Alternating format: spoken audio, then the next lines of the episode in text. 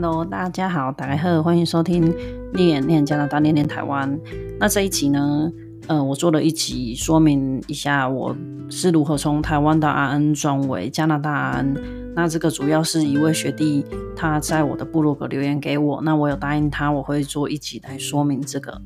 那就是当然跟学弟分享之外，当然也就是其他有兴趣的人可以做做参考哦。那这是我个人经验呐。那那个学弟直接是把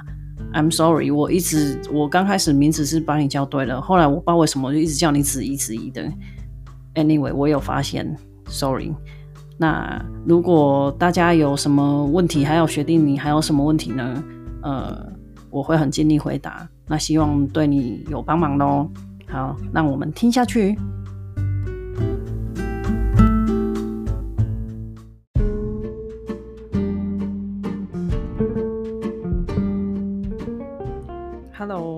今天这一集啊，因为我在我的这个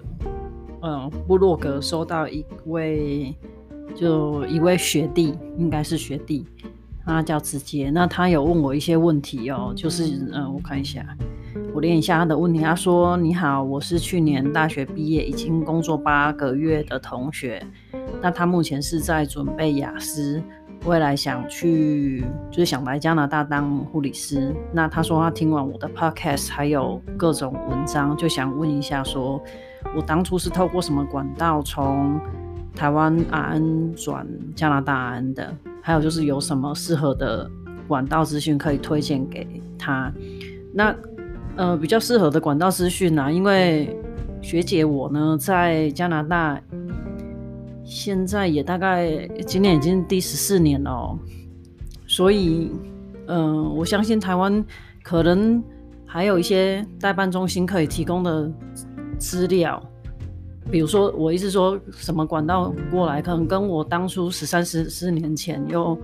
更不一样，所以呢，我主要今天就是讲讲我自己的经历，然后给你做参考哦。那其实。我过来就是这一趟路走来，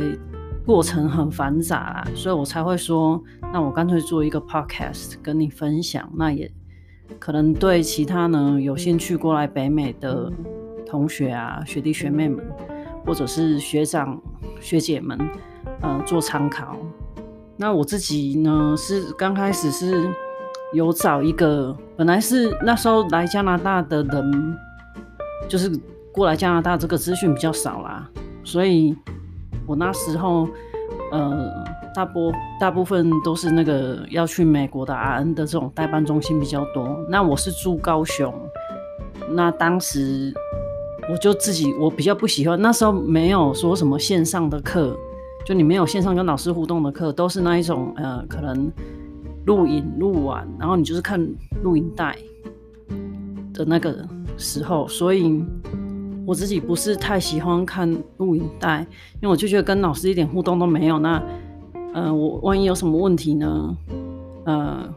就是我觉得不太适合我了。那那时候南部没有开什么课嘛，都是大部分都是呃台北补习班录影完。那如果你想要在南部呢，那你就是他录影带给你看，你有问题再问这样子。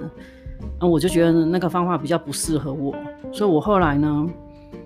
就在台北一个代办中心。那我刚开始是去一个饭店，因为他有呃办了一个说明会，所以我就去了台北，然后听他说明会，看看他那个代办中心是怎么样一回事。那他比较像是一条龙服务，就是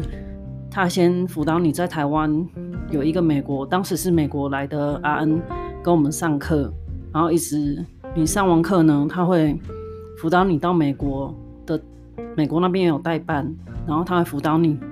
就业。当然你要通过考试，然后就这边就业。那两边的代办，他都有抽这个几 percent 的这个 commission，这样子就是他的一些利润啊。那我那时候就先选择在。台湾就台北上课，因为就是直接老师，而且是很小班制，那我觉得这样子，我也跟老师比较很快的互动。那就是你那时候那个 RN 啊，因为那位美国老师他不是那一种训练教美语的老师，所以他讲话的速度是一般美国人讲话的速度。所以等于是你去参加那个课，最好的话，你的英文已经有个程度了。所以他其实是直接像对美国学生上课的方式跟速度是一样的。因为他不是训练在教美语的老师嘛，所以他其实不会放慢速度，而且他教的那种 RN 的内容，当然就是很多医学术语啊。那我是记得我报了一期，哦，那一期应该就是四五个月，反正半年内。那我当然那时候就是嗯，给我自己很大压力，因为我就觉得我只报一期，所以我就是要很努力学习呀。所以上课我也很踊跃的去，呃，问问题，然后发表，就是一股冲力的。因为我那时候就是已经辞掉所有工作，等于是我工作本来我就在南部长大，所以我在南部工作，然后那时候工作已经辞掉，所以我基本上是没有收入，就是靠我自己的一些存款嘛。那这个课上完呢，我也很顺利。本来我有一些同期，嗯、有一些学姐。或者学妹比我还要早上这个课的，有的都已经去美国先了，然后在那边待着，准备要考美国 RN 的考试。那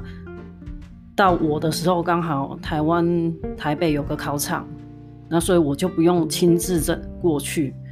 美国那边考试。那当然，我本来想说，好，考完试，那起码我确定我考完考过了，我再过去美国那里。那我后来也很顺利，就在台北考过了啦。那考过呢？一开始当然会想说，先去美国那里了解一下环境啊。不过就是有一个因缘机会，嗯，先这个阶段我就没有继续参加代办的后面的程序，就是因为，呃，后来为什么会来加拿大？就是中间有一个因缘机会，我来了加拿大，那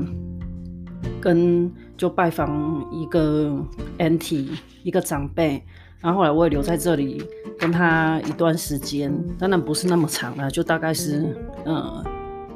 三四个月吧。那他家里面他刚好有个手术，那他家里面需要帮忙，那我就是呃有一个机会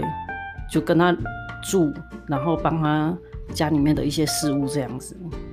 那后来那是我第一次来来到加拿大，呃那时候是二零零七年。那第二次我再来，就是我自己就回去台湾以后，我又来，就是因为我想说，好，那美国那边就我就没有就张哥就先没有去嘛，因为我没有再缴第二个呃阶段的代办费，那个那个代办费就更贵了，因为它等于是台湾这边代办，他会抽成之外，你到美国其实他会跟你签个合约。我记得大概三年吧，三年的那个工作，他就是你每一个薪水，他都会抽那个呃几 percent，你要交给代办那一种的。那当初讲一下，我当初没有直接又去呃跟代办直接缴这个费用，也是因为呃跟因为那时候的代办没有讲的那么透明化啦，我只知道说去美国，你从薪水会跟他，他会跟你抽几 percent，反正你。以这个方式在在缴这个美国那边代办的钱，但台湾这边代办并没有解释说，其实他们你的费用里面，他们其实也是抽了一部分。那真的，因为我有一些朋友已经过去，先过去美国那边了，所以得到的消息是那样的时候，我就会有点质疑。然后，因为有些学姐就甚至会鼓励你说，如果你英文可以，你甚至可以直接跟美国那边的代办联络，因为再怎么抽，就是不会说。你知道，呃，好像一头牛抽两层皮这种感觉，就是你可能可以省掉你交给台台湾代办这一部分的钱，然后你直接跟美国那边联络。反正就是这个原因，所以我后来有质疑，然后也刚好因缘机会，我才说刚好有个机会我来加拿大。那后来来加拿大是想说，哎、因为第一次来对加拿大印象很好，所以我第二次。因为那时候的英文啊是基本沟通都没问题，但我觉得呃如果还要上班，呃还要透通过很学术性的考试，我大概还要再加强，所以我就先来加拿大上语言学校。那那当时上语言的学校，我还没有想过说将来会在加拿大发展啊。就那时候就觉得说，呃，在加拿大很自在，那也就很可能这个因缘机会我就来的嘛，所以就继续在加拿大上这个语言学校。那后来呢，是我自己渐渐的对加拿大的环境因为喜欢嘛，所以我就一步一步，我后来就自己打电话到护士。局叫护士局嘛，反正就是护理师，就加拿大嗯报考的地审核的地方。那询问有关，诶、如果说来加拿大当安的可能性。那后来又去参加很多各个医院的那个加拿大安考试的说明会啊，呃，甚至我有那时候在温哥华也有去询问，呃，医院是需要。呃，义工，我就觉得说，哎、可以去当地的环境看人家是怎么对话的，怎么去跟，你知道语言上你还是你就算会讲，但有些就是你去上英文课，老师不会跟你特别上这个啦，所以我就觉得说，呃，先去了解这个环境，做义工也好。那后来呢，整个查好，其实因为我没有认识什么太多台湾来的安，所以呢。我等于是从底层开始，几乎都是自己打电话去护士局问，甚至那时候在加拿大，呃，在温哥华，我是直接到护士局去本人这样子问，那就是整合查好他审核的资格之后，我寄的申请表，还有相关工作经验跟我的学经历的一些资料给他去送审核。那我看一下后面写什么。那做完审核之后呢，我有打电话，那时候还在审核之中，就是在这个过程中，我有打电话去呃这个护理师局呢，问他说，我跟他提到说，因为我有通过美国这个 NCS 啊，当时已经通过了，那是不是可以给我一些 credit？就是说可能有一些程序我是可以，这个要怎么说啊？等于是像你有已经。那个 credit 又有点像说你已经有这个学分了，我不会抵一些学分掉这种感觉啊。那当时呢，加拿大护士局给我的回应就是说，哎、欸，呃，我记永远记得他跟我说这个这个大概这个翻译就是说，加拿大呢的护理标准是比高于美国的，所以他还是要我从头开始。那我只好当然就一步一步慢慢走了。那当然，送审核之后，他也是好一段时间，他联络我。哦，哎、应该是说审核之后，他在等待他给我讯息，就是我能不能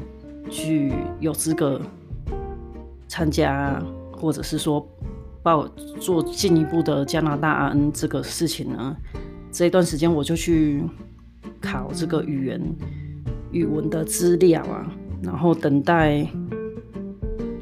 就是语言，就是那种呃，子怡刚有有在 email 上提到这个 IELTS，或者是加拿大他们这里有自己有一个叫 CELBAN，这个考试是加拿大针对第二语言不是英文的人的英文考试，那是专门给护士的啊、那个名字就整个的，如果要弹出来讲就乐乐等，我有点记不住，反正就加拿大自己一套给护士国际护士的这种语言考试。或者是嗯，那时候还有托福，反正你就是要，当然他讲的这种其中一样你要考过，然后注意的是那时候是两年内，你考过之后两年内有效，所以你最好两年内把后面的程序都走完，不然你可可能又要考一次，因为像我有一些朋友他其实就不止考一次语言，那我后来他语言考过，他就有嗯。同时，我去参加五天的那个你亲自去的，也是一个有够冗长的考试，就是考到我头很晕。就五天，从早上到下午，呃，有笔试，然后有笔试就很长，我记得我都有点写不完那种感觉。尤其是有些科是呃小儿科那种产科，我比较没有，呃，我临床上比较少遇到的科，所以。你就要就没有办法用你自己的那种临床经验直接这样写啦。然后还有他的考试很特别，他还要叫你进去那个嗯，有点像在演戏，因为台湾应该没有这种考试，就是说，哎、欸，考有点像你在演员训练班，我那种感觉。我怎么说？比如说，他就是会有一个病房的 setting，然后其实那些在里面假装是病患的人，他是要看你怎么反应，怎么跟病人讲话，还有你的胃教，嗯。反正我就觉得从头到尾很像在演戏，因为那些人啊，他就真的很像演员这样演给你看，然后你要把他真的当成你的病患这样跟他对话，或者是家属这样子。但其实考你的这些演所谓的演员，所谓的病患都是呃本身是 RN 有护理的资格，所以他一边在跟你对话的时候，他已经一边在跟你评分了。反正就是。可能我不是我我我觉得有些，比如说有一些菲律宾同学啊，我就觉得表现得特别好，因为他们好像可以比较融入这个剧情吧，我就不太可以。我那时候就觉得很 K，哪怕我那时候其实已经有临床经验了，但你就觉得不是太自然，讲话会觉得很怪，因为你还是会觉得，因为这个。很明显，对方不是病人嘛，反正你就要很融入了。那你越融入，你讲话就越自然呐、然后你尽量发挥你的一些呃知识、学识，然后 whatever 那个 nursing skill。那反正就是我印象很深刻，那个考五天嘛。那我后来这五天呢，他其实后来会跟你说，你有没有资格去呃符合 RN 的标准。有些同学接到的呃。结果是说叫他们去，就是没有达到 RN 的标准，所以有的人可能从 LPN 就是所谓的护士开始读，也也也是有的。那我那时候审核有过，但是就是大部分就算你有过，你还是要修课，就是在加拿大当地的大学修一修一些他所谓的 refreshment，就是他要你去呃达到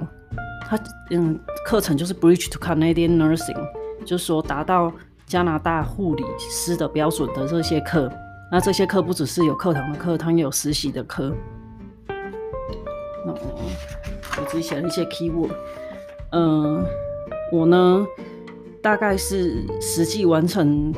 整个课跟实习的时间大概是一年半左右。那当然，因为加拿大这里做事的方式，我觉得有时候会，啊，它真的比较慢调哈，所以。像比如说我在报考课的时候，我都要很积极的赶快报，因为有时候你错过了，刚刚好学校又放什么假，嗯、你就要再等，所以可能就会拖长你整个这个时间哦、是有可能的。然后就像我讲的，你要考虑到你那个学术语言测验之后，你两年之内你最好把这些东西都弄完，不然有可能，哎、你你比如说你没有两年把这些。从修课到实习都弄完，有可能遇到实习的时候，他又要叫你去考一次这个语言了，那很头痛。嗯，反正他就是有他的规定啊。那有很多人他也有遇到这个，我一个日本朋友就有遇到，呃，实习之前他又要去考一次。那这个完成，当然这个课整个修完，啊、去实习，我觉得实实习是好的，因为你其实可以就真的跟。啊，当地的在医院，或者是看你实习在哪里，就是跟当地的 RN 真的一起工作，那也让你有个概念，说将来你要申请工作，你大概呃哪边你有兴趣可以下去申请。那我一开始申请工作呢，那时候还没有考过加拿大 RN，就是以 GN 我们讲的这个毕业护士 Graduate Nurse 的身份，你就可以开始工作了。那他当然给你一段时间之内你要考到 RN，不然就反正他有一段限制你的时间，我忘记多久了，你就要把 RN 考起来。但是他你可以先以毕业护士的身份去工作了，所以我一开始是以毕业护士，我先是在这个嗯 long term care，就是这种嗯有点像这种那怎么说长期照护中心呐、啊，对，长期照护中心先开始，那后来呢？我在长期照护中心大概工作三个月，我申请到了护呃医院的工作，所以我就后来就一直在医院。那这个是大概大概呃跟大家也跟子怡讲分享一下我自己的这个过程啊，